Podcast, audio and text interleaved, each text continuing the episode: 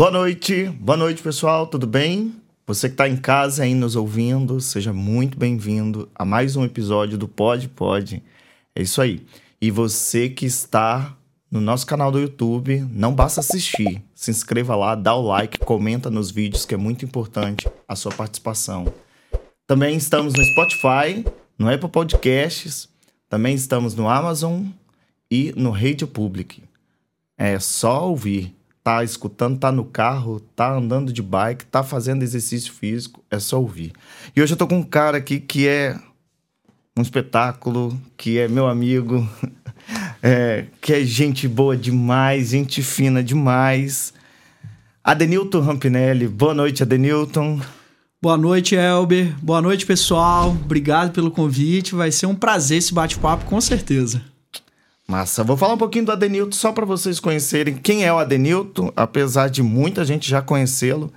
Adenilton é médico, fisioterapeuta, pós-graduado em fisioterapia respiratória pela Escola Paulista de Medicina, Unifesp, pós-graduado em neurointensivismo pelo Hospital Sírio-Libanês, cursou o programa de especialização em medicina intensiva no A Parte Hospital, professor de urgências médicas na Faculdade Brasileira Multivix, médico socorrista do Serviço de Atendimento Móvel em Urgência, SAMU, ex-coordenador adjunto do curso de medicina da Faculdade Multivix, médico intensivista titulado pela MIB, especialização em docência e saúde pelo Albert Einstein, mestre em ensino e educação pelo Albert Einstein também, ex-coordenador e médico rotina da UTI do Hospital Medicênio, título de especialista em medicina de emergência, médico intensivista do Hospital Israelita Albert Einstein e médico intensivista do Hospital Beneficência Portuguesa de São Paulo. É isso, Adenil? Nossa, nem sabia que tinha tanta coisa. Eu acho que você foi lá no Lattes mesmo, né? lógico. é isso mesmo. Já, já cansei. É isso aí. Eu vou conversar com esse cara que é, é bem bem experiente aí, passou por algumas coisas durante a pandemia, não é Várias. Isso? Não é isso, Muitas. Cresceu substancialmente, assim, né? Cresceu no bom sentido, uhum. né? Claro, durante a pandemia, é, em termos de é, tratamento, de linha de frente, de, né? Então nós vamos conversar um pouquinho disso. Ainda estamos em pandemia, porque na verdade a Organização Mundial de Saúde ainda não decretou o fim dela. Exatamente. Né? Então estamos ainda em pandemia, mas é, vamos ver como é que nós vamos ficar agora pós-pandemia, que eu acho que é o mais importante. E a gente vai conversar um pouquinho sobre isso. Eu começo sempre a pergunta com meus convidados assim, Adenilton, porque o podcast é assim, é, como surgiu a ideia do podcast? Ele veio a partir de assim, cara, eu vou trazer pessoas para conversar comigo sobre saúde como um todo. Eu já trouxe consultor de imagem, eu já trouxe nutricionista, já trouxe gastro, já trouxe é, o, um superintendente de uma empresa de saúde, de um, uhum. um convênio de saúde. Enfim, já trouxe um personal trainer, já trouxe. E eu quero conversar com as pessoas, né? E trazer o que mais tem de saúde é, é sempre assim: nutrição, ciência e entretenimento, porque eu acho que isso engloba a saúde. Com certeza. E aí, para você, o que é ter saúde hoje? Elber, eu acho que saúde é, é muito individual, né? Mas é, é, lógico que existe um conceito, se a gente for buscar, existem vários conceitos da Organização Mundial de Saúde, alguns outros conceitos de, de algumas especialidades médicas, alguns conceitos de outras profissões dentro da saúde, mas para mim eu acho que o que significa saúde é equilíbrio. E eu acho que é muito pessoal, né? Não dá para se falar que, ah, um tipo de atividade física, uma intensidade em atividade física para uma pessoa pode ser significado de saúde, mas também pode ser significado de perda de saúde, Com porque certeza.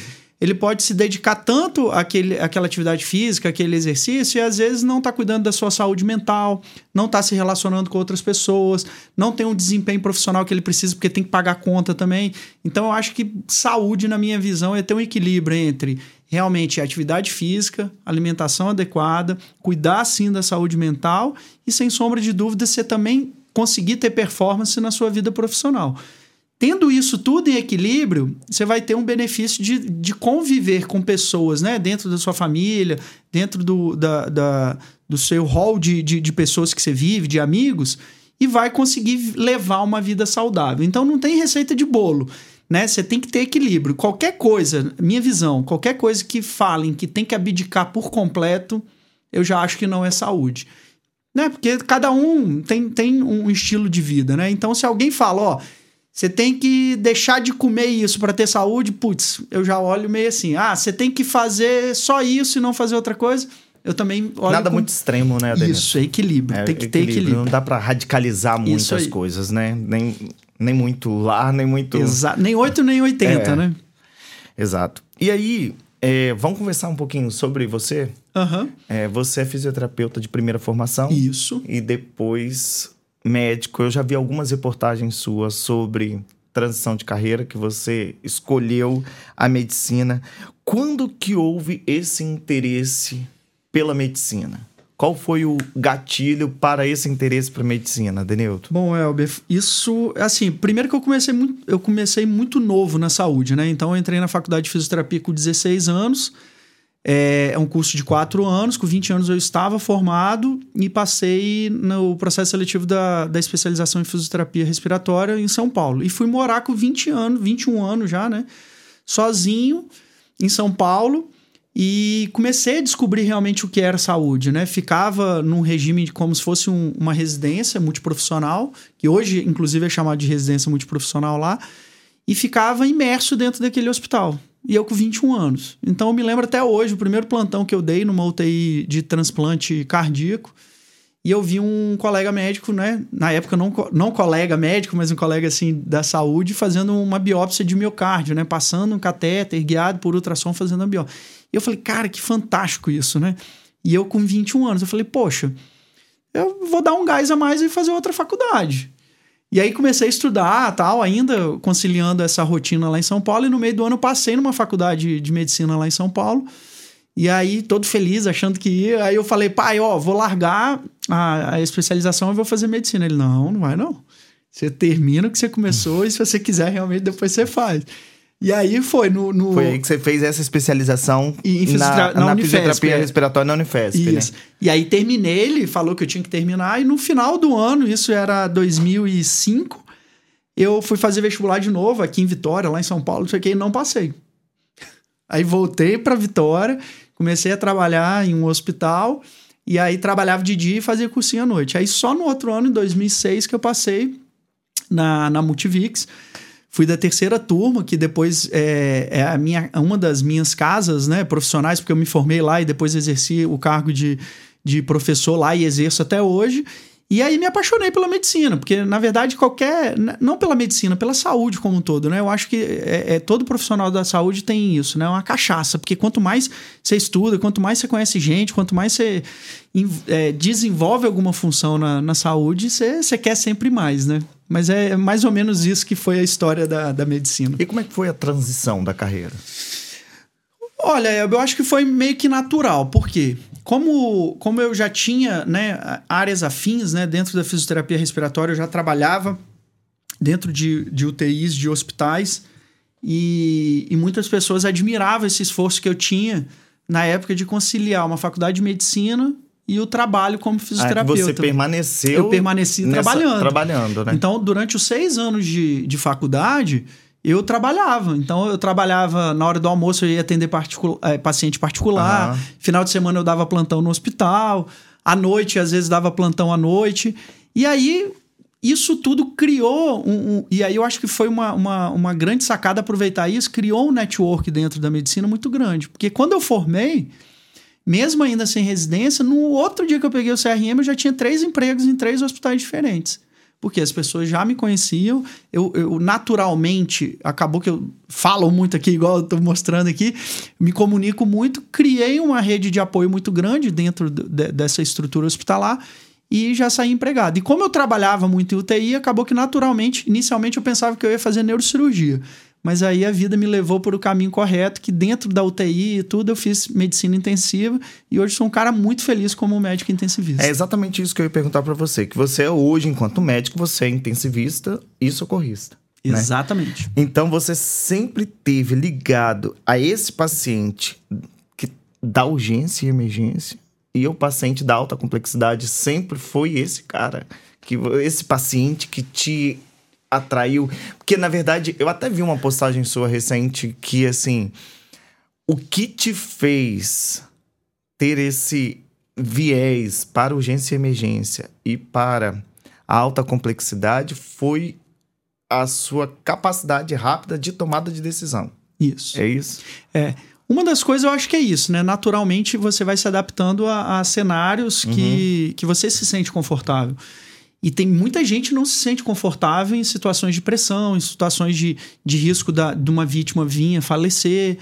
E, e, eu tenho, eu trabalho muito bem sob pressão. Sempre foi assim, desde quando adolescente, que eu, que eu era atleta, é, jogava vôlei e tudo. Então, sempre, eu lembro o meu técnico falando, putz, tá difícil, manda pro Adenilton. Então, assim, eu sempre lidei muito com, com, com isso, com a questão da pressão. E eu me sinto confortável sendo pressionado. Então, acaba que é, por naturalmente eu, eu, já estar dentro da UTI, eu acho que eu já escolhi isso lá na fisioterapia, de estar dentro do hospital, acabei criando isso a mais depois na medicina, acabou que me fez ir para medicina intensiva e a medicina de emergência. E eu me sinto muito confortável realmente em tomar aquelas decisões rápidas e sinto um prazer imenso em ver o resultado de forma imediata. Uhum. Então, assim, eu, eu tenho essa, essa, esse imediatismo, né? Eu, eu, eu, não consigo, eu fico muito ansioso de, de receber um paciente no consultório e daqui um mês ele voltar para eu saber se o resultado deu certo ou não. Dá vontade de, se eu fosse fazer consultório, e eu faço até consultório de, de pacientes que ficaram na UTI e aí estão na transição para voltar à sua vida normal, mas eu fico no WhatsApp, eu é, entro em contato com a família, porque eu fico querendo saber o que está acontecendo. Então eu acho que é muito de característica pessoal. Então eu gosto de ver as coisas acontecendo muito ali ao vivo, né? Eu acho legal isso que você está falando, porque eu vim é, hoje, exatamente conversando isso com uma amiga, que eu falei assim, que agora atendendo consultório de nutrição, eu falei assim, eu só tenho um problema, que eu acho que eu perturbo demais meu paciente, sabe? Porque eu quero, eu quero ver o resultado, eu Exato. quero saber. Então eu fico o tempo inteiro no paciente assim. E aí, me dá notícia. Cada, a cada cada dia eu falei, e aí, alguma novidade? Me diz alguma. Eu gosto do paciente ali o tempo inteiro sabe, perturbando a gente, assim, né? Mas eu, mas eu acho que isso é, é, é uma super vantagem quando a gente fala de saúde, né? Quando a gente fala de cuidar. Porque, assim, eu, eu percebo muito isso, principalmente na área médica, tá? Ex existe hoje um, um, nível de você ter uma acessibilidade muito grande ao profissional médico e, ao, e aos profissionais da saúde por meio digital, mas existe um afastamento. Hum. É, é meio incongruente isso, né? Porque ah, você tem muito acesso pela rede social de conteúdo, de mandar um direct, de, ser é, de, de ter uma resposta ali desses profissionais, mas existe um certo afastamento das relações interpessoais entre o profissional e o paciente. E eu acho que a grande sacada de qualquer profissional hoje da saúde é ter essas duas coisas perto. É o quê? Usar sim o digital para você ter mais acesso e o seu paciente ter acesso também, mas você se entregar, se preocupar, ter empatia pelo seu paciente. Claro. Porque tá faltando isso, né? Uhum. Apesar da, do online ter diminuído as distâncias, aumentou a distância entre as relações verdadeiras. Então eu acho que o profissional que usa o digital, mas tem essa sacada de também ter empatia e ser ser humano realmente com o seu paciente, cara, vai voar em qualquer área da saúde que for atender. E aí, é, a gente. Vamos falar um pouquinho da profissão de medicina, da sua profissão, da sua segunda profissão, né?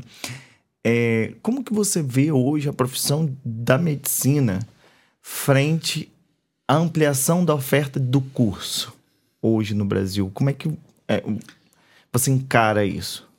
Bom, eu, assim, como sempre, eu sou muito sincero, né? Então uhum. eu vou dar minhas duas. Eu tenho duas visões. Uma como educador, uhum. e amo o que faço eh, sendo educador da área de medicina, e uma como profissional médico. Então, na área da educação, eu acho que a gente tem que começar a pensar é, com muito carinho, principalmente os grandes players aí do, do mercado de educação médica, porque o caminho não é mais aumentar a vaga.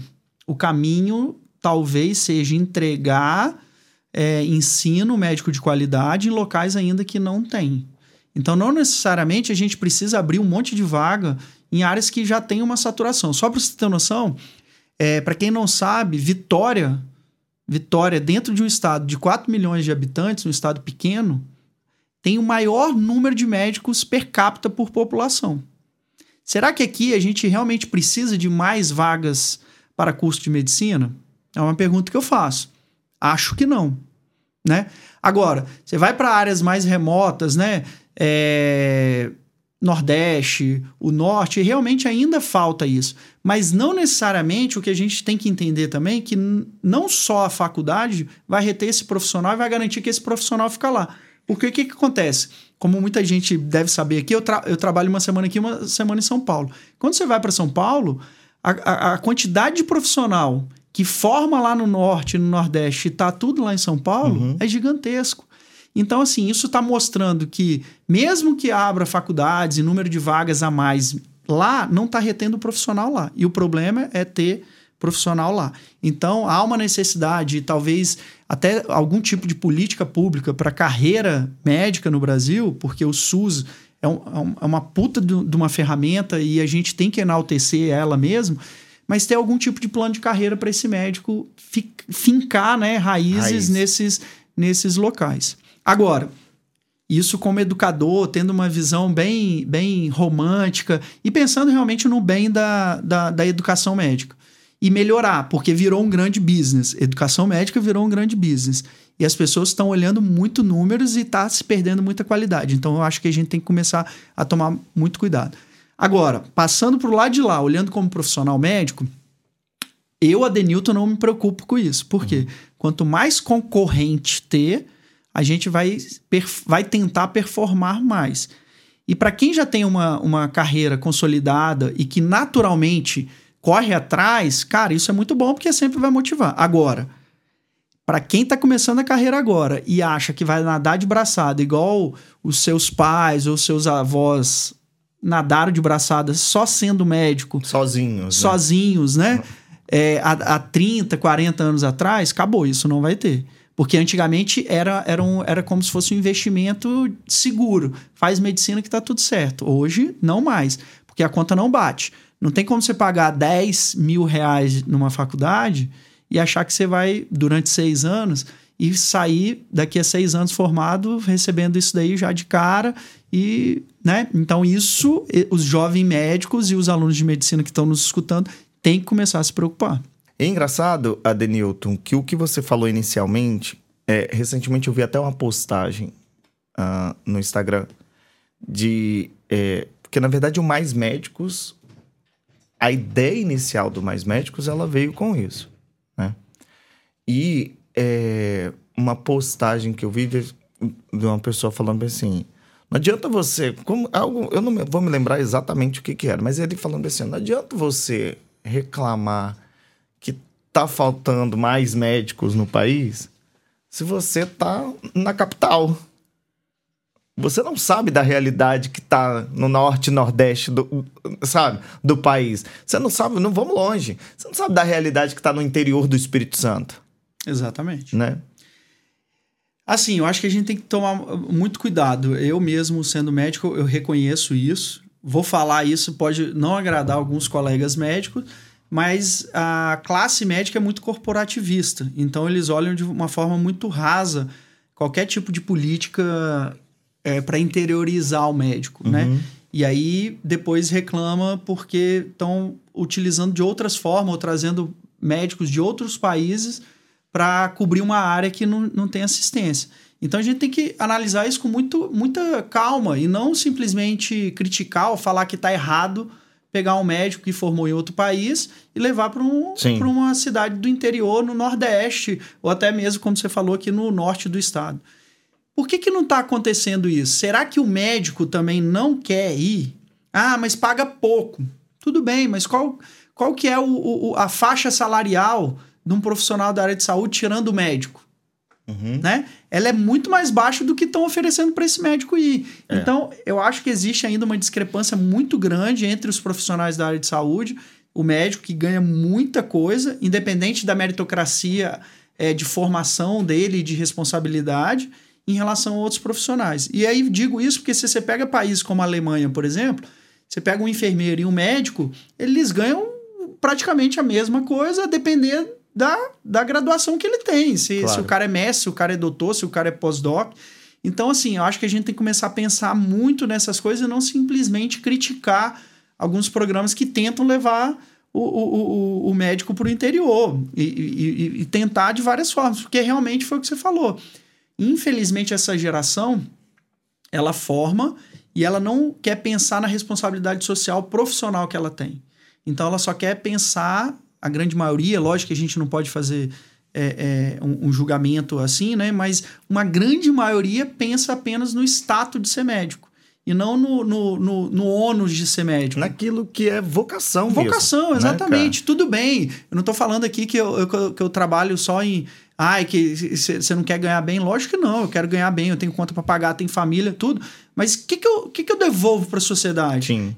Quem me conhece sabe, eu sempre tento estar tá engajado em alguma coisa para devolver o que, o que eu tive de oportunidade. Então, acho que falta um pouco isso, principalmente no, no, no, nesses futuros jovens médicos. A gente percebe isso na academia, né? na, na, na escola eles estão preocupados muito mais no status do que efetivamente na função, na, na, na vocação médica, né? Então isso é muito preocupante. E, é, e aí começa a bater de frente com aquele, com aquele outro movimento de expansão desordenada de número de vagas é, de faculdade de medicina. Por isso que eu, eu, eu vejo de forma temerária, daqui a 20 anos, essa, essa fusão de o cara que é só por status e tem os grandes players do business de ensino médico dando cada vez mais vaga isso vai acabar, vai acontecer algo é, é, diferente. Ou, ou não vai ser sustentável, que é o que eu acredito, ou vai ter que haver uma mudança muito grande durante esse processo. E aí você falou da galera que está formando. Uma coisa, eu até fiz uma pergunta para o Murilo, que foi um dos episódios anteriores. Eu sempre dou uma, né, uma alfinetada, digamos assim. É, a porta de entrada de quem forma na medicina é o pronto atendimento. E aí, a minha per pergunta é, é: como que você enxerga esse profissional ali no pronto atendimento? Você que tá ali na, na urgência e emergência, né? Que, que tá ali. Como que você enxerga esse profissional? sabendo da graduação, da, do curso, dessas. dessas o que eu sempre. É, o que eu tô falando é que, por exemplo, na, na com um profissional de estética, eu perguntei assim, qual. para não dizer que eu tô. Né? Uhum. Para perguntar um profissional de estética, eu perguntei assim, qual que é o, o, o. Você hoje, enquanto um profissional muito bem estabelecido, como que você lida com as perspectivas e medos do paciente e como que esse profissional que está acabando de formar, que a gente tem casos de profissionais que estão acabando de formar, que não tem especialização e estão indo, pum, vou fazer procedimento estético. Mesma coisa, para o médico, recém-formado, bum, estou pro pronto atendimento. É, é, temerário, porque assim, é, é uma coisa que eu sempre falo, mais uma vez é uma é uma incongruência dentro da, da carreira médica. Por quê? Hoje, quem lida com os pacientes mais graves, no momento que ele mais precisa, é o cara que está menos capacitado. Então, se você vai em qualquer pronto-socorro, né, aqui no nosso estado, seja ele particular, seja ele é, é, de plano ou do SUS, quem vai estar tá lá recebendo o paciente na hora que ele mais precisa, né? Que ele está com um quadro clínico agudo grave e que ele precisa de um, médico experiente, é o médico menos capacitado. Então é algo que realmente são as incongruências que a gente vê muito hoje na, na medicina, justamente talvez pautada pela, pela aquela questão do, do, da não preocupação literalmente com o paciente, que falta, eu acho que muito ainda, quando a gente fala de medicina no nosso país porque o cara também é o cara que menos ganha na, que tá ali, né? Que tá ali também. Então frente, acaba assim, que né? ninguém quer cuidar do doente que mais precisa, uhum. ninguém quer cuidar do doente que é mais complexo, porque dá mais trabalho, ganha menos. Então vira uma, uma incongruência e falta de meritocracia. Não tem um plano de carreira para esse cara. Então o que o, o que o médico quer é sair do plantão dele de pronto-socorro. Fora os que gostam disso, como eu, por exemplo, né? Eu não, não consigo me ver é, fazendo outra coisa a não ser atendendo paciente grave. Então, eu, eu, eu, é lógico que eu me organizei de uma forma que eu consiga fazer isso, tendo outras funções para poder ter suprir. o prazer, uhum. suprir a parte financeira, Sim, né? Porque claro. eu não realmente não é onde que eu mais ganho, mas é onde que eu sou mais feliz. Porque foi aonde que eu me capacitei. Então, é mais uma das incongruências quando a gente fala de medicina hoje no Brasil. E essa é muito perigosa, porque você pega um paciente extremamente grave com o jovem médico extremamente inexperiente. Então, a equação não vai bater num resultado bom, né? E aí, é, vou entrar um pouquinho na pandemia. Nesse sentido, eu vou pegar a, o gancho da inexperiência e vou entrar na pandemia. Só assunto polêmico, né? vou te contar, hein? É, durante a pandemia, nós tivemos algumas situações do tipo assim: uh, você viveu. Né, eu acho que eu só via. Durante a pandemia, eu só via você né, é, matando. É, 365 leões por dia, né? Durante a pandemia era isso que estava acontecendo na sua vida. A gente sabe disso, quem te acompanha, quem te acompanhou sabe isso. E durante a pandemia, alguns profissionais que estavam fora algum tempo da da da assistência da ao paciente grave, né? assistência ao paciente grave, uhum. ele foi captado, né? Foi uhum. recrutado. E eles foram lá para a linha de frente mesmo. Uhum. Eu entendo que uma situação pandêmica não tem jeito. Vambora, né? Vamos botar o soldado. É igual quando a gente se alista pro exército, que Isso, a gente bota na certificado de reservista, vem uma guerra, vamos nós mesmo, não sabemos lutar, mas nós vamos, somos os primeiros a morrer, mas a gente vai, né? Então, assim, é, o que, que eu quero com isso? Você acha que diante de tudo que a gente passou, eu não quero nem saber o que, o que, que aconteceu, sabe? Porque a gente viu o que, que aconteceu. Uhum. Por uma série de outras questões também envolvidas, de políticas, essas coisas todas. Mas você acha, pelo que você viveu, que nós já estamos preparados, porque já se fala disso, né? Nós estamos preparados por uma nova pandemia e essas pessoas, elas, com esses profissionais, eles e o governo, e o, nós, né? A saúde pública, a saúde, a, a assistência em saúde está preparada para uma nova pandemia? Não, não tá. E, e por alguns fatores. A primeira coisa, o que você falou é verdade.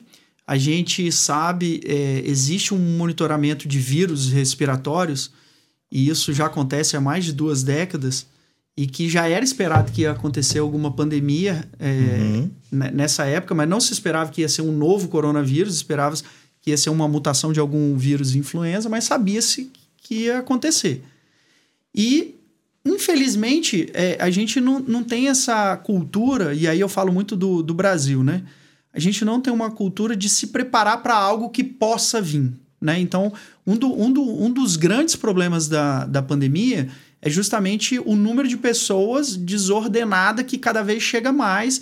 E isso por si só, mesmo que você tenha vários profissionais capacitados, o volume de, de, de, de paciente né, sendo muito maior do que você tem uma capacidade logística ali para fazer o atendimento, isso por si só já vai gerar é, resultados ruins e eventos catastróficos. Ponto. Isso é uma coisa. E que isso vai acontecer em qualquer pandemia, mesmo que a gente comece a se preparar, a se organizar para isso. Mas no Brasil, uma coisa que chama muita atenção foi o que você falou. Muito do, do, grande problema que a gente teve, principalmente no Brasil, foi o que você falou: profissionais médicos, que por natureza já são formadores de opinião, que estavam fora da assistência há muito tempo, que não conhecem de paciente grave, que não estudaram e foram usar um, um, uma ferramenta como essa, que tem um poder de alcance gigantesco para disseminar é, opiniões não baseadas em evidências. Isso gerou uma polarização que a gente já tinha uma polarização política, isso botou lenha nessa polarização e aí eu acho que potencializou os resultados catastróficos que a gente teve no Brasil. Poderia ter sido menos pior? Não tenho dúvida disso. É, concordo que não tem outro jeito, tem que, nesses momentos, botar alguns profissionais que, e, e, igual aconteceu, médicos que é, formaram com seis meses a menos, um ano a menos que necessário para ir para a linha de frente, tudo bem, mas que houvesse o quê? Uma, uma, um fluxo organizacional para que esses, esses médicos que foram soltos aí no mercado para atender Covid estivessem sob uma supervisão de um médico experiente. Claro. Mas só que não foi isso que aconteceu. Foi uma ação desordenada. Ah, não, vão liberar um monte de médico recém-formado porque precisa de mão de obra. Tá, mas e aí? Vai soltar sem uma, uma instrução de trabalho, sem uma capacitação mínima, sem uma, uma, uma possibilidade de supervisão de um médico mais graduado e mais experiente que possa é, literalmente liderar esse jovem médico, isso não aconteceu. Então, a falta de, de, de, de liderança, de fluxo de trabalho, de organização, foi um outro motivo que gerou resultados tão catastróficos. Mas ia ter resultados ruins, igual a gente teve, sem sombra de dúvida. A próxima pandemia que a gente encarar também vai ter. Agora, o que a gente tem que levar de lição é acreditar no que existe de evidência e se pautar pela evidência científica.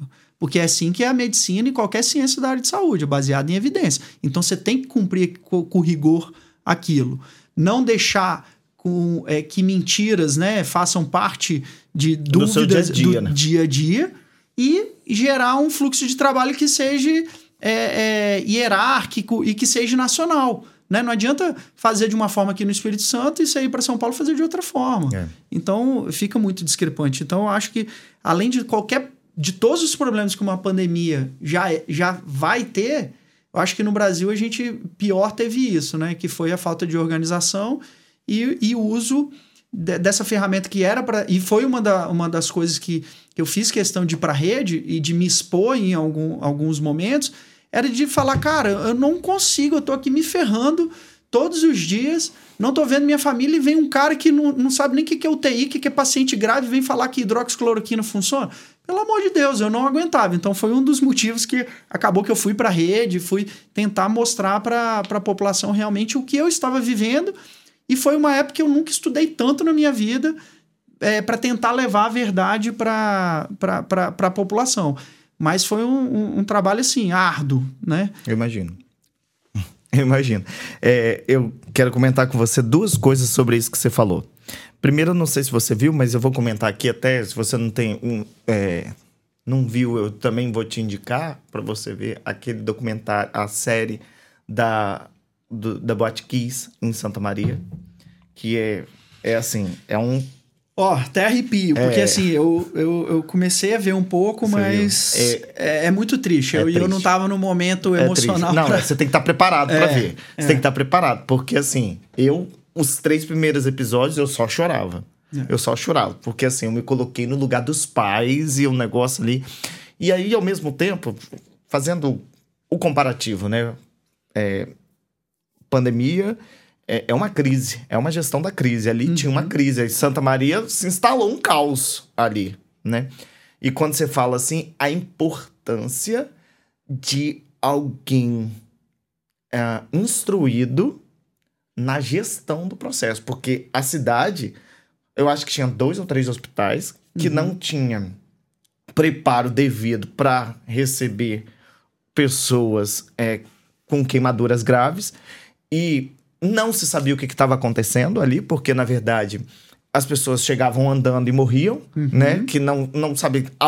Teve, tem uma parte que ele fala bem assim: olha, tem alguma coisa acontecendo, porque as pessoas chegam bem, dão entrada bem no hospital e elas vão a óbito, né?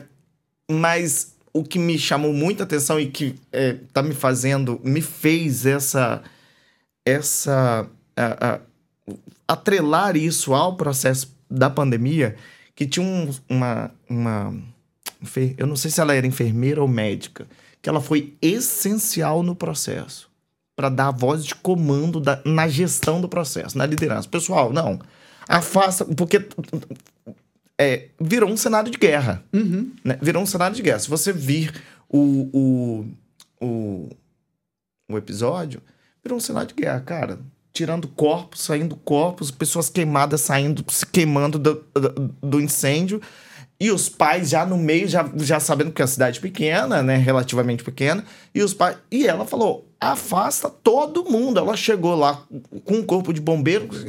Ó, nós chamou o corpo de bombeiro e falou: olha, nós vamos prestar toda assistência a esses pais. Mas primeiro nós temos que tirar todo mundo aqui. Não tem condições, tira. Nós, estamos, nós temos que cuidar das vítimas.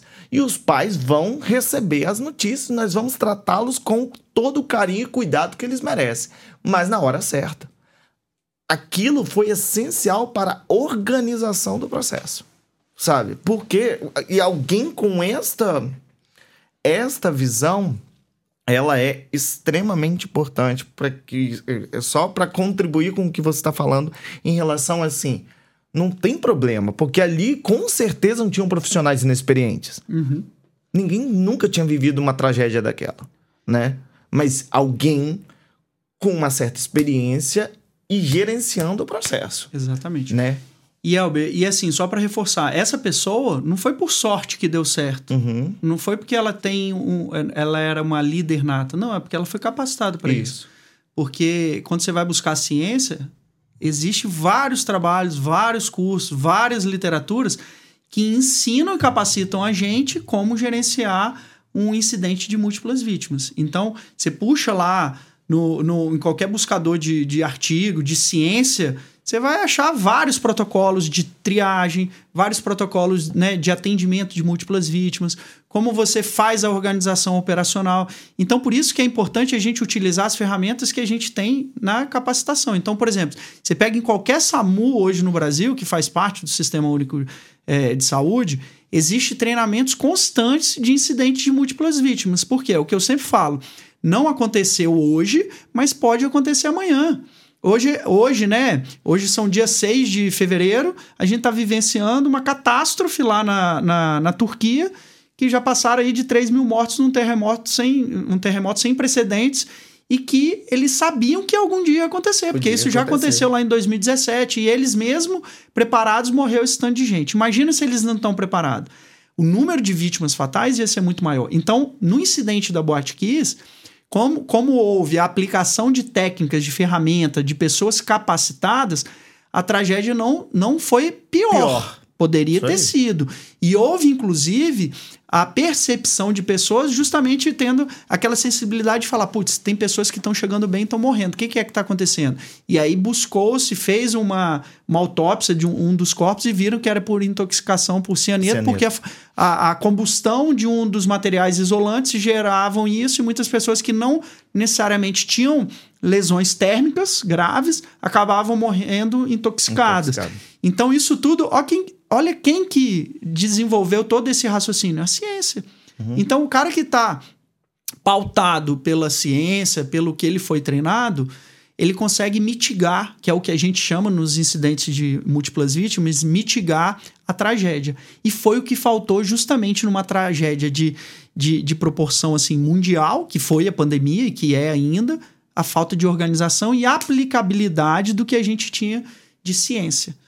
Tudo bem, na primeira semana, no primeiro mês, você achar por estudos observacionais, que são é a primeira parte da ciência para formar um novo, um novo conteúdo técnico, beleza. Mas depois que você tinha trabalhos né, que comprovavam a não eficácia daquele medicamento, por que ficar gastando energia e insistindo naquilo, sendo que vidas poderiam estar sendo salvas se você tivesse gastando essa energia organizando um fluxo de trabalho, organizando um fluxo de atendimento, capacitando essas pessoas, botando esses médicos mais novos sobre a tutoria de um médico mais experiente e não ficando aquela, aquela discussão política e ideológica entre funciona ou não funciona um remédio que a gente sabidamente Sabia é, que, não que, não funcionava. Então, é. eu acho que isso potencializou os resultados ruins no, no, nosso país e no mundo também, né? E o segundo ponto que eu queria abordar com você é nesse aspecto de ciência. Eu tive no Uruguai recentemente e uma das coisas que eu fiz pergunta lá foi assim: é, como que foi? Porque lá no Uruguai, eu fui em dezembro no Uruguai.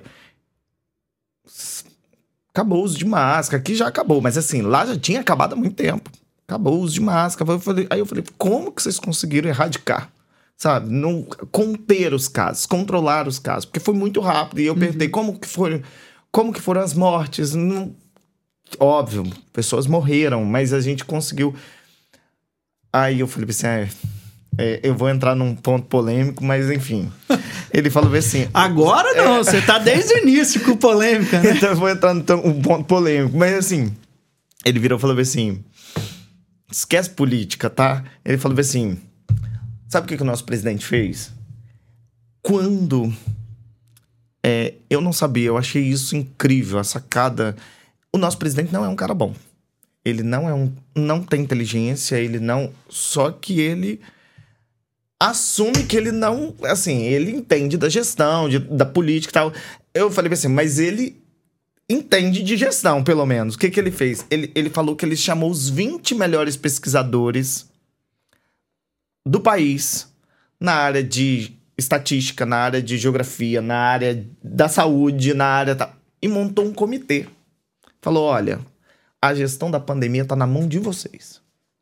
Isso na aí. área de gestão, na área de administração. Delegou para quem é de direito, ele, né? Ó, a gestão da. Ele montou um comitê. E aí, aqueles protocolos doidos que saíam aqui no Brasil, uhum. lá no Uruguai funcionava da seguinte forma: diariamente, todo cidadão tinha que ir para frente da TV às 7 horas da manhã que saiu o protocolo diário que mudava, porque ninguém uhum, sabia, uhum. né? Ó, já foi feito um estudo e veio um estudo que é, é, distanciamento daquela história, distanciamento social tal, é, uso de máscara, aquele início que tava todo mundo perdido, todo mundo doido. E que durante a pandemia foi o tempo inteiro, assim, diariamente, porque aí ele falava assim, ele, o, o, o uruguaio falou bem assim comigo. É, e a gente tinha que necessariamente ouvir, porque dependendo, aconteceu um dia de eu não, não ter escutado e eu não entrei no supermercado. Eu não pude entrar no supermercado. Eu tive que voltar em casa, porque não era dia meu de ir ao supermercado. E aí, aquele dia eu tive que comer uma, uma comida mais. Porque eu não, não tava com a minha casa abastecida, mas eu também não podia entrar no supermercado para fazer compra, porque aquele dia não era um dia da minha família é, entrar no supermercado. Claro, o Uruguai é um país muito menor.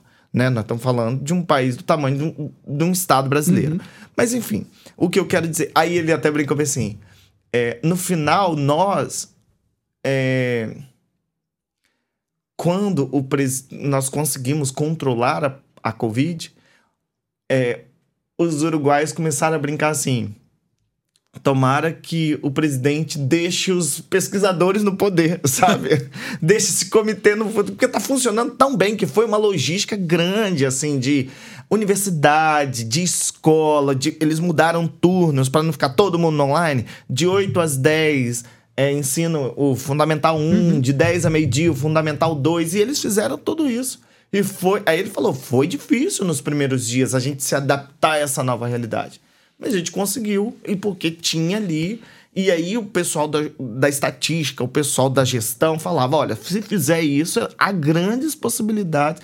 E eu não sabia disso, né? Eu falei: ah, então tem uma explicação por que, que eles conseguiram. O Elber, e, e assim, e, e, o Uruguai soube aproveitar essa janela de oportunidade, porque quando a gente olha para trás e analisa a, a, temporalmente como, como aconteceu a, a pandemia, a gente vê muito claro que a gente estava atrasado três meses é, em relação ao que estava acontecendo na Europa e na Ásia.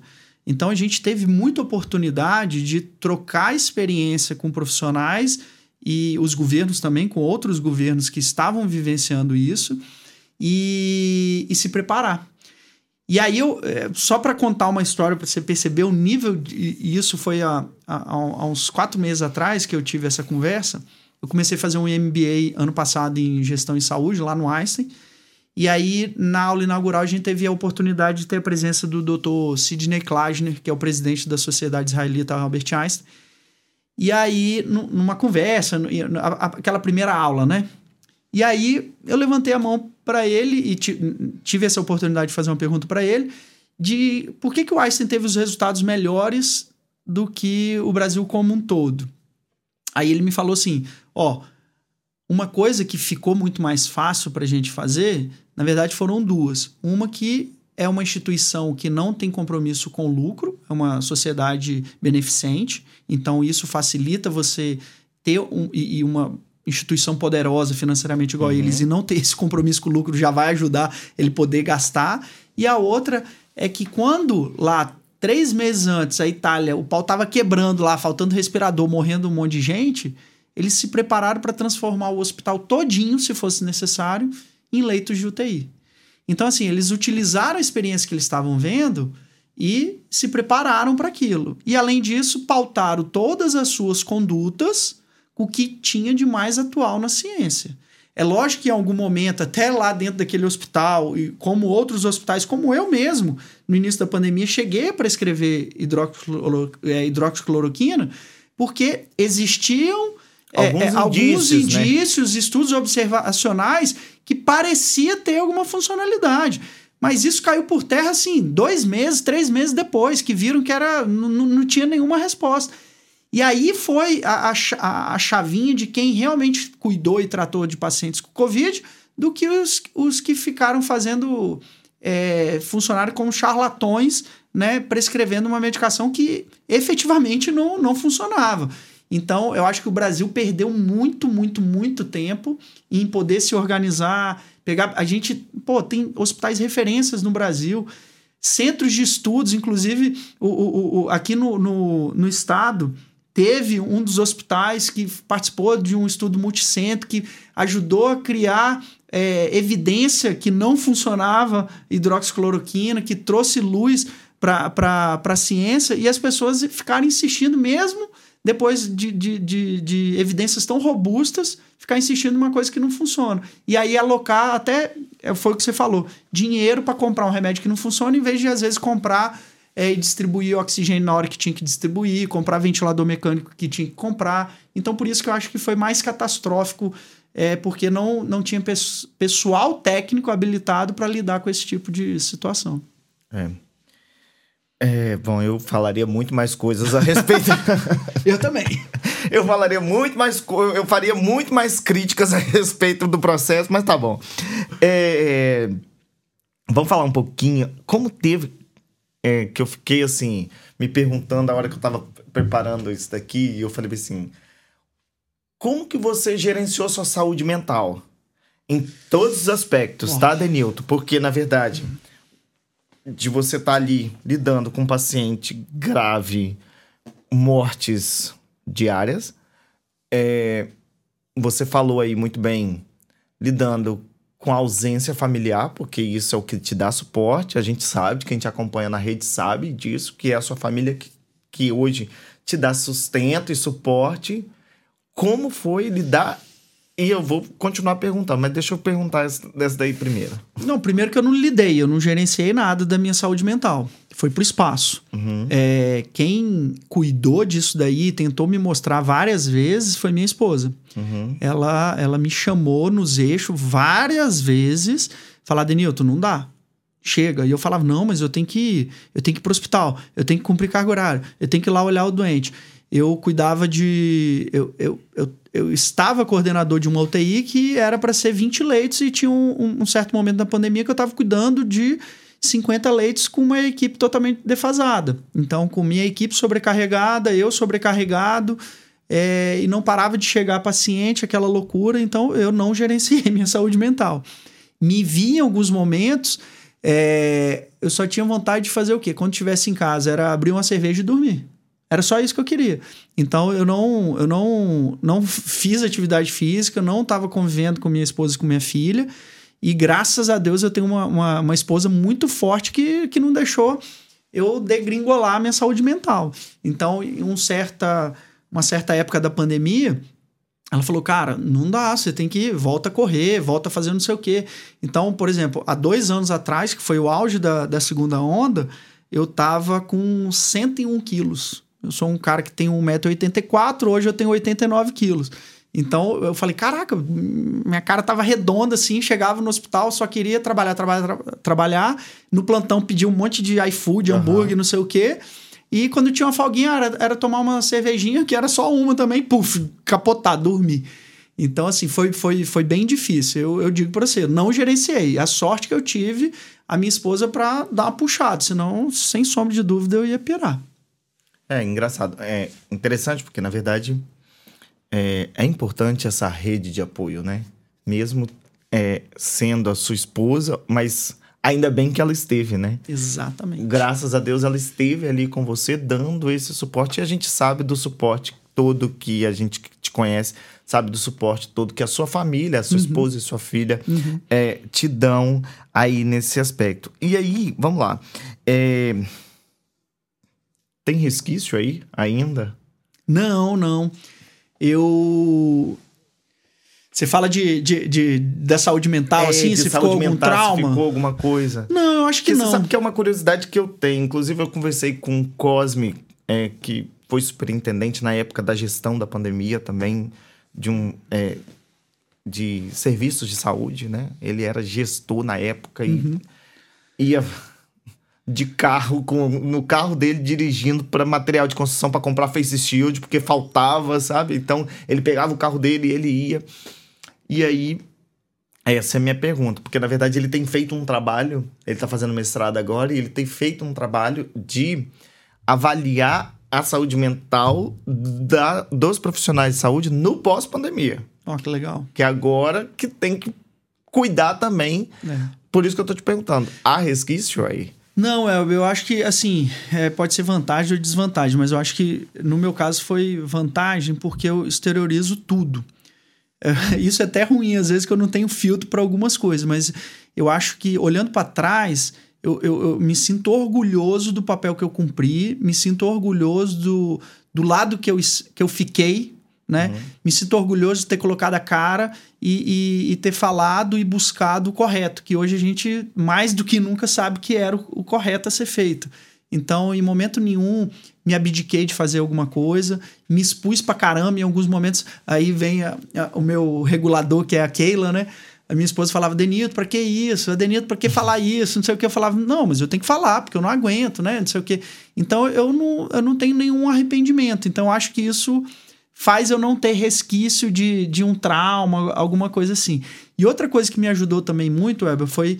É lógico que eu, eu, eu, tenho várias lembranças ruins, mas isso não me traz trauma. Eu me lembro um dia que eu tive que assinar seis atestados de óbitos no mesmo dia. E quando eu estava dando a sexta notícia, eu desabei chorando com a família. Então, assim, pô, eu sou ser, ser humano. E, e, e, aí eh, vinha aquele momento de revolta, que aquilo poderia não estar tá acontecendo daquela forma. Mas eu extravasei. Então, todo mundo que me conhece sabe que eu extravasei, sabe que eu falei o que tinha que falar, sabe que eu fiz o que tinha que ser feito. E também na hora que tinha que chorar, eu chorei. Então, eu acho que é por isso que não ficou nenhum tipo de resquício. Mas eu conheço vários profissionais que também não conseguiram lidar porque não tinha essa habilidade natural de, de, de, de, expor seus sentimentos, né? Às vezes vergonha de chorar, às vezes vergonha de falar que tá difícil, às vezes vergonha de pedir ajuda, né? E eu fiz todas as vezes. Eu pedi ajuda, eu pedi desculpa, eu falei na hora que tinha que falar, eu chorei na hora que tinha que chorar. Então eu olho para trás, pelo contrário, eu, eu, eu, eu acho que foi um divisor de águas na minha carreira. É, alavancou minha carreira. Uhum. É, eu acho que eu me tornei um profissional muito mais reconhecido e, e eu acredito né? e eu acredito que foi por mérito, claro. né? É, mas não, graças a Deus não ficou nenhum, nenhum resquício disso não, mas que foi sofrido foi. Agora, se você me pergunta, tem gente que fala assim: "Putz, Adenilton, você colheu só fruto bom. Você, você gostaria de passar isso de novo para colher esses frutos de novo?" Não, não gostaria de passar. Eu queria estar tá do jeito que está agora, mas sem passar por aquilo. Então é meio apesar de do hoje olhar para trás, o resultado foi até positivo pelo que a gente passou, mas eu não queria passar isso de novo e muito menos fazer minha família passar pelo que passou, principalmente pela minha ausência, ausência e pelo né? medo que toda vez quando eu chegava em casa eu levava para elas. Não, eu me lembro que no início da pandemia eu estava isolado e aí eu, assim, tinha um, alguns poucos casos ainda no é, eu acho que você pegou Covid no início da foi, pandemia, foi, não foi? Foi um dos primeiros. Não foi um dos primeiros a pegar. Eu me lembro dessa situação, que eu te mandei mensagem, uhum, falei, Adenilton... Nossa, um monte de gente. Eu falei, cara, eu vou morrer, porque agora um monte de gente fosse aí, Adenilton. Eu mandei eu falei, mensagem, Adenilton, toma aqui. Porque a gente não sabia, era o medo do novo, né? Eu falei, cara, eu, quando chegou a notícia pra mim assim, Adenilton tá Covid, eu falei, putz... Nossa, era quase uma, uma sentença é, de morte, sentença né? de morte, é. E... Uma epidemia, né, cara? Pandemia, né, cara? É, a foi... gente já viveu situações Nossa. assim no, no, mundo. A gente conhece a história é. de situações assim, né? De pandemia e dessa situação. E ninguém sabia, né? Cara, e foi muito louco, porque você me fez lembrar exatamente o dia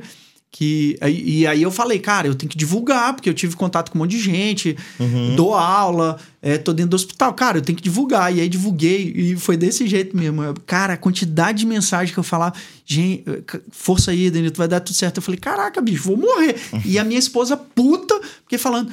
Pô, amor, a nossa baixinha. E ela pegou também, né? Aham. E aí nós vamos Vocês passar pra ela. pegaram. Cara, não, a, Ela- a a baixinha. Antonella não pegou. Não, em momento nenhum. Ela nunca. Ó, eu peguei duas vezes. A Keila também pegou duas vezes. Testei a Antonella umas sete vezes, tadinha. Nossa senhora. que- Coitada. Coitada. E ela nunca positivou e nunca nem apresentou sintomas. Surreal.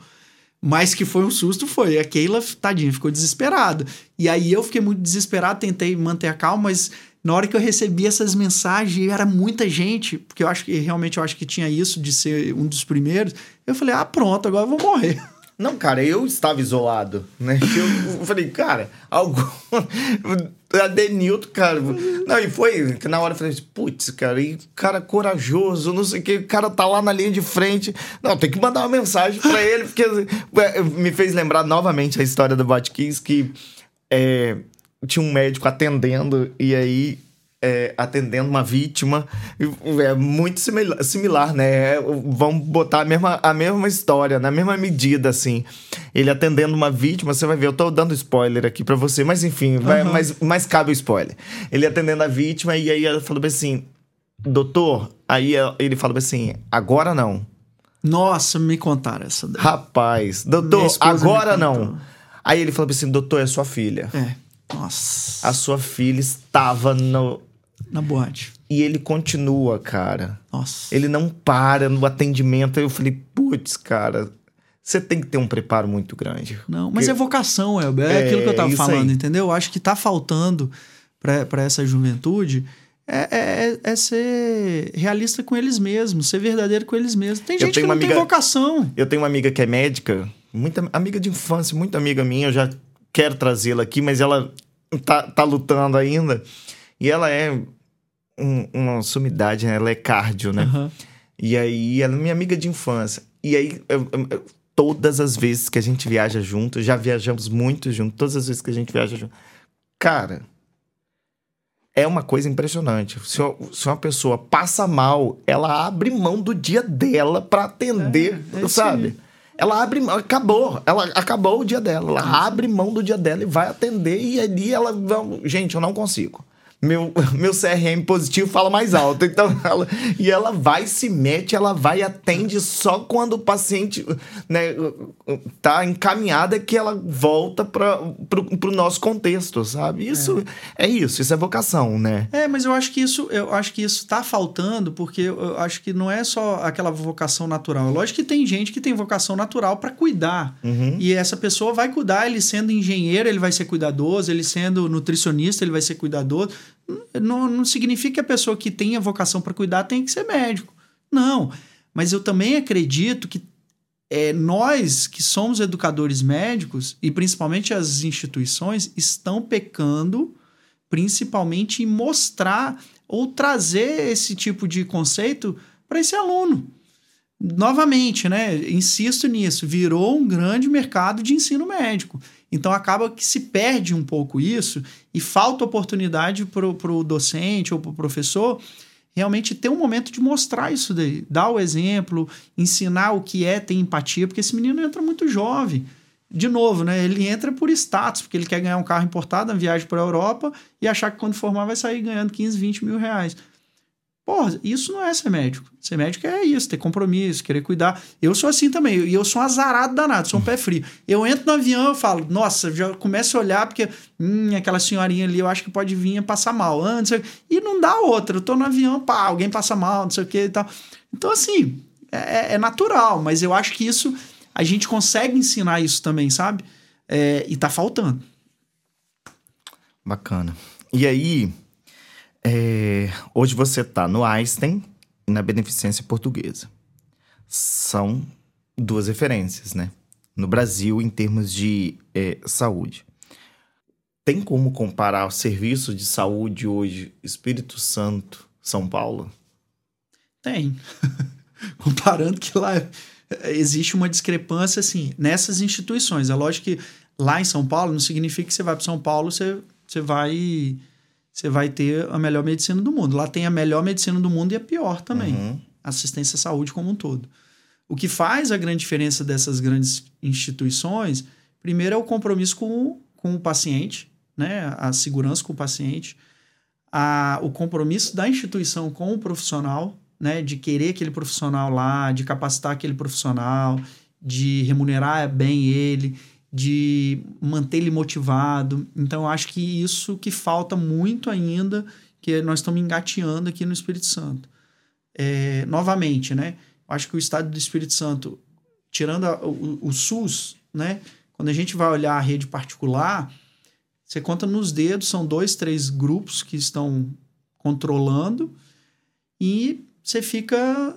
Você não tem o, o, o, compromisso com o paciente, você tem um compromisso com, na grande maioria das vezes, o resultado financeiro positivo. Então, há uma inversão, assim, de certa forma, valores. Não estou falando que aqui não tenha é, serviços comprometidos, não. É lógico que existem hospitais comprometidos com o resultado com o paciente, tudo, mas culturalmente falta muito isso. E, e é o, o, RH que vai fazer essa diferença. Se você tem um RH, né, um recurso humano que, que é bem remunerado, que está motivado, que tem capacitação continuada, que, é, que todos os protocolos são baseados em evidência, vai dar certo. Uhum. Né? E falta muito isso. Eu acho que é, é, eu vejo muito mais profissionalismo lá do que aqui. Porque dentro de uma mesma instituição aqui, de um hospital, é, dependendo do plantão que tiver da equipe, condutas distintas vão ser tomadas para um, um mesmo tipo de, de, de situação. E isso lá não acontece. Independente de quem esteja, vai ser o mesmo tipo de, de ação. Então, acho que falta mais é, essa questão de, de profissionalismo mesmo. E assim, como é que você concilia, cara? Porque eu fico olhando assim, você... É São Paulo, Vitória, aí eu olho, você tá numa maratona, você tá correndo, você tá. Não é igual hoje, né? É. Você falou, pô, eu te vi agora, é, você acabou de postar falei, uma camisa do SAMU, postar, já tá com essa camisa. Eu falei, não, eu já trouxe outra camisa pensando que ia ter a gravação. Ah, eu acho que é meu. Eu, eu, eu acho que quer me ver maluco é eu parado. Uhum. Então eu, eu, eu tento sempre estar tá me movimentando. É um mantra meu. Eu acho que quem, quem não é visto não é lembrado. É lógico que isso não é uma receita para todo mundo, não funciona para todo mundo, porque eu entendo que tem gente que, que vai ter sucesso profissional sem precisar fazer isso. Porque uhum. também, às vezes, não consegue fazer isso. E tá tudo bem. Só que eu acho que quem tem é, é, de forma espontânea e de forma principalmente responsável, porque a gente percebe de novo, né? Essa ferramenta aqui é uma puta de uma ferramenta. Mas o que tem de gente usando pro lado mal da força é, é, é, muito ruim, por isso que existe um preconceito. Então, eu tento estar tá me movimentando sempre, porque eu acho que é o que traz é, equilíbrio para mim. Então, foi aquilo que a gente estava falando no início, é botar é, um, os ovinhos em várias cestas, né? Dividir isso daí. E, e conhecer gente, eu acho que isso para mim é o que, é, é, o que me motiva é, profissionalmente, é o que me traz felicidade para eu entregar amor na, na minha família. E o que eu gosto de fazer é isso, é me movimentar em vários, em vários cenários. E agora, cara, retornando à normalidade, digamos assim, vamos votar assim, é, o que, que você tem encontrado aí nesse novo normal e o que, que você aposta de cenário para. Vou, vou, já que você é professor, vou aproveitar. O que, que você exposta de cenário para a medicina? Vamos lá. Primeira pergunta, eu acho que não tem nada de novo normal. Nós estamos vivendo como se é, veio um editor da vida, né? Tipo, tipo os jovens médicos aí, estudantes, quando tomou vodka, né? Que tem o editor da vida, corta lá, o cara uhum. não lembra nada. Eu acho que aconteceu isso com a população, com a, com a sociedade. Eu, eu acho que até eu até queria ter uma curiosidade de conversar com alguém especialista, um psicólogo, um neuropsicólogo, sei lá. Porque eu acho que é até uma própria defesa do ser humano. As pessoas simplesmente fizeram isso. Puf, esqueceram o que passaram da, na, na pandemia. pandemia. E todos nós, na verdade, né? É, eu, eu lembro durante. Talvez a... seja até uma válvula de escape, é, né? Não quero saber eu, disso aqui. Deixa é, eu armazenar isso, aqui num vou quartinho. armazenar num quartinho lá, não sei o quê. É. Quero lembrar daquilo, não que foi tão ruim. Uhum. Mas essa é a minha sensação. Acho que mudou muita pouca coisa. Acho que a grande mudança que a gente teve foi a digitalização de vários processos que isso estava acontecendo, mas foi catalisado. Então, a questão de ensino à distância, a questão de uso de ferramenta de, de, de, do digital, foi aquilo que a gente estava conversando. Quem não for para o digital, mesmo que tenha dificuldade, tem que ir, porque não tem jeito, não tem como se comunicar de outra forma. Eu acho que isso tudo mudou. Agora, entre relações interhumanas, eu acho que, eu acho que literalmente a gente esqueceu. Eu me lembro de uma situação que no meio da, da, da segunda onda, que foi aquela catástrofe, a gente estava dando muita entrevista para rádio, televisão, não sei o quê, e aí eu recebi um convite, que até hoje eu faço essa coluna da Band News FM aqui no estado, e aí a, o Kaká, que é o, o, o repórter, ele junto com a Letícia, estavam perguntando, doutor, e aí, como é que você vê? O que, que você projeta para depois que acabar as coisas. E eu me lembro, outro dia eu falei com ele, eu falei, ah, não, Cacá, eu acho que eventos com grandes pessoas, não 60 mais, mil né? pessoas, eu acho que isso. Eu acho que isso não vai acontecer. Aqueles jogos de futebol. E aí nós vimos aqui Copa do Mundo agora, tudo. Não, e as grandes turnês estão voltando é, aí com então tudo. Então eu né? acho assim, eu, eu é, foi uma das apostas que eu errei. É, mas, mas por quê? Porque eu percebo que depois que você vai ler, é do ser humano ele conviver. Não tem jeito, não tem como você brecar isso. Agora, o que eu projeto é que em curto espaço de tempo, eu acredito sinceramente que em menos de uma década a gente passe por outro evento como esse, talvez não tão catastrófico como de, de proporções assim mundial, mas sem sombra de dúvida vai vir um outro vírus aí. E vai ser respiratório. Uhum. Que não, para causar o transtorno que foi, com o grau de, de interligação que a gente tem continental entre países, viagem, você está um dia num lugar, daqui 12 horas você está em outro, vai acontecer. Agora, se vai acontecer com, a, com o mesmo nível de, de impacto, não sei, talvez não, mas que vai acontecer em algum momento, sim. E para medicina, Elber, o projeto é o quê? Eu acho que são duas coisas, foi aquilo que eu falei, né? Parecem ser contrárias, mas não são. Eu acho que é uma, a gente tem que partir para o digital, então toda pessoa, qualquer profissão, na verdade, tem que utilizar as ferramentas digitais para o lado bem da, bom da força, né? Mas não se afastar do que? Do cuidado com o próximo. Porque muita gente utiliza isso daqui, mas se afasta do cuidar, se afasta de ter empatia, se afasta de ter acolhimento, se afasta de olhar no olho da pessoa, entendeu? E eu acho que tem que juntar essas duas coisas. Quem souber juntar essas duas coisas, cara, vai voar. Vai voar independente da sua formação, claro. Uhum. ele vai voar se ele conseguir utilizar essas duas ferramentas. Acabou. Foi muito bom. Muito obrigado, Denilson. É isso, obrigado você. Obrigado por ter aceito sempre. o convite. Foi bacana demais. Foi um bate-papo super leve. Valeu a pena a gente super. conversar aqui. E é isso. Quer dar um recadinho pro pessoal antes de eu finalizar? Não, queria só agradecer pelo seu convite.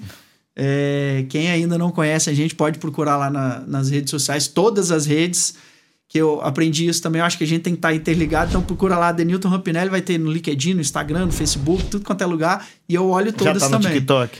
TikTok eu tenho uma conta, mas é uma eu coisa... Eu já tô no TikTok. Então, mas eu não consigo ainda... Eu acho que eu não vou conseguir. Eu falo pra caramba, mas dancinha... Não, não mas é eu não boto dancinha não. lá não. Eu boto os vídeos, entendeu? Dancinha Essa eu demais. não consigo não. Pra mim, eu, eu sou mais... Eu, eu, acho que eu sou mais tradicional nesse, nesse quesito. Mas brigadão, gente. É isso, pessoal. Não se esqueçam, se inscrevam no nosso canal, curte a gente, comenta os nossos vídeos. Esse episódio já já vai ao ar. E boa noite. Até mais.